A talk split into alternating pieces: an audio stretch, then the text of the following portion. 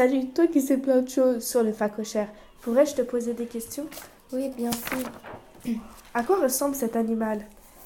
Cet animal ressemble à un porc. Le phacochère est assez gros et de couleur noirâtre.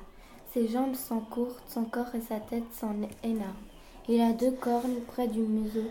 Le phacochère n'a pas beaucoup de poils, mais une petite crinière noire et gris ou grise sur le long du dos. Quel poids et quelle taille fait-il?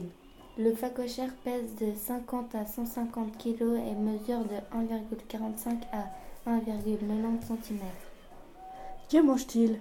Le phacochère est omnivore, donc mange de l'herbe, des racines et insectes. Et où vit-il?